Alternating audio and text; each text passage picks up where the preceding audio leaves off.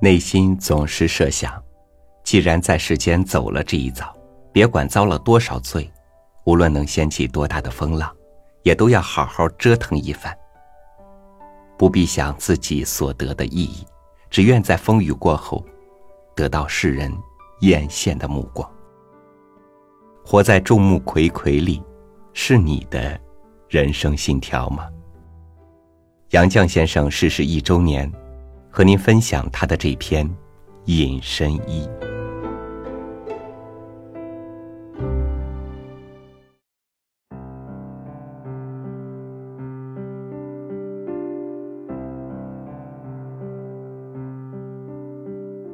我们夫妇有时说废话玩给你一件仙家法宝，你要什么？我们都要隐身衣，各披一件，同出遨游。我们只求摆脱拘束，到处阅历，并不想为非作歹。可是玩的高兴，不免放肆淘气，于是惊动了人，隐身不住，得赶紧逃跑。哎呀，还得有缩地法，还要护身法。想得越周到，要求也越多，干脆隐身衣也不要了。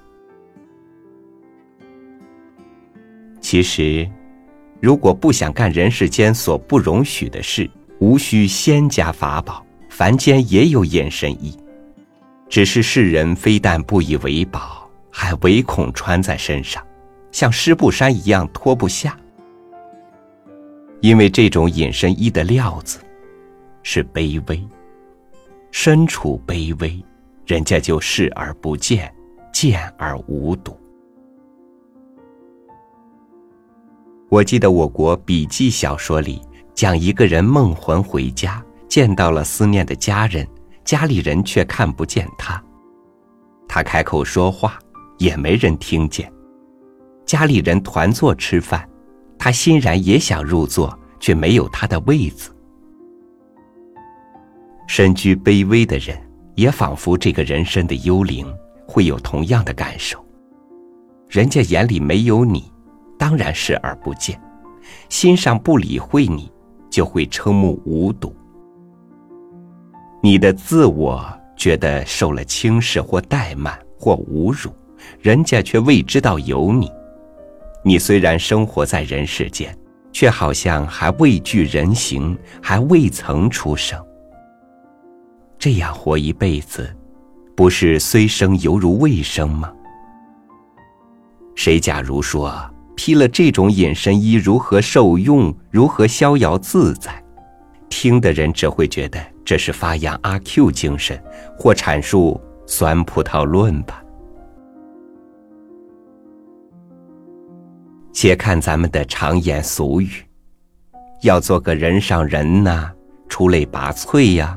出人头地呀，脱颖而出啊，出风头或拔尖儿、冒尖儿啊，等等，可以想见，一般人都不甘心受忽视，他们或异议而怨，或愤愤而怒，只求有朝一日挣脱身上这件隐身衣，显身而露面。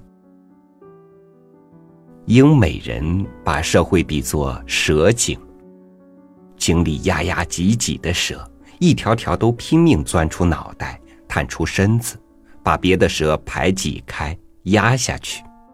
一个个冒出又没入的蛇头，一条条拱起又压下的蛇身，扭身成团难分难解的蛇尾，你上我下，你死我活，不断的挣扎斗争，钻不出来，一辈子埋没在下；钻出头。就好比大海里坐在浪尖上的跳珠飞沫，迎日月之光而生辉，可说是大丈夫得志了。人生短促，浪尖上的一刹那，也可做一生成就的标志，足以自豪。你是窝囊废吗？你就甘心郁郁久居人下？但天生万物，有美有不美，有才有不才。万具枯骨，才造得一员名将，小兵小卒岂能都成为有名的英雄？世上有坐轿的，有抬轿的，有坐席的主人和宾客，有端茶上菜的侍仆。席面上，有人做守卫，有人陪末座；厨房里有掌勺的上灶，有烧火的灶下婢。天生之才也不齐，怎能一律均等？人的志趣也各不相同。《儒林外史》二十六回里的王太太，津津乐道。她在孙香山家吃一看二眼观三的席上坐在首位，一边一个丫头为他掠开满脸黄豆大的珍珠托挂，让他露出嘴来吃蜜饯茶。而《堂吉诃德》十一章里的桑丘却不爱做酒席，宁愿在自己的角落里不装斯文、不讲礼数，吃些面包、葱头。有人祈求飞上高枝，有人宁愿夜尾途中。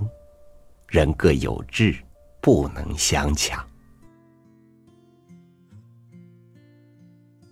我国古人说：“彼人也，于亦人也。”这不过是勉人努力向上，勿自暴自弃。西班牙谚语：“干什么事儿成什么人。”人的尊卑不靠地位，不由出身，只看你自己的成就。我乡童谣有“荠菜开花赛牡丹”的话，我曾见草丝里一种细小的青花，常猜测那是否西方称为“勿忘我”的草花，因为它太渺小，人家不容易看见。不过我想。野草野菜开一朵小花，报答阳光雨露之恩，并不求人勿忘我。所谓草木有本心，何求美人折？苏东坡说：“山间之明月，水上之清风，是造物之无尽藏，可以随意享用。但造物所藏之外。”还有世人所创的东西呢。世态人情比明月清风更饶有滋味，可做书读，可当戏看。人情世态都是天真自然的流露，往往超出情理之外。唯有身处卑微的人，最有机缘看到世态人情的真相，而不是面对观众的艺术表演。不过这一派胡言纯是废话罢了。急要挣脱隐身衣的人，听了未必入耳；那些不知世间也有隐身衣的人，知道了也会不开眼的。平心而论，隐身衣不管是仙家的或凡间的，穿上都不便，还不止小小的不便。仙家隐身衣下面的血肉之躯。终究是凡胎俗骨，耐不得严寒酷热，也经不起任何损伤。穿了凡间的隐身衣，也有同样不便。肉体包裹的心灵，也是经不起炎凉，受不起磕碰的。人生几何？凭一己的经历，沾沾自以为独具冷眼，阅尽人间，安知不招人暗笑？因为凡间的隐身衣不比仙家的法宝，到处都有。披着这种隐身衣的人多得很呢，他们都是瞎了眼吗？但无论如何，隐身衣总比国王的新衣好。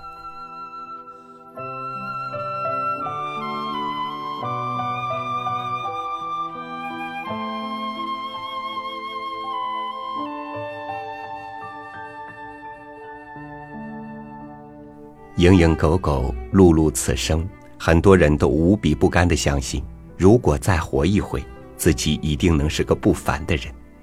但一切早已注定，脱下了卑微，露出了赤裸裸的欲求，灼伤的是娇弱的内心。卑微是人生的常态，平凡是幸福的根本。感谢您收听我的分享，欢迎您关注微信公众号“三六五读书”，收听更多主播音频。我是朝雨，明天见。喜欢那一个我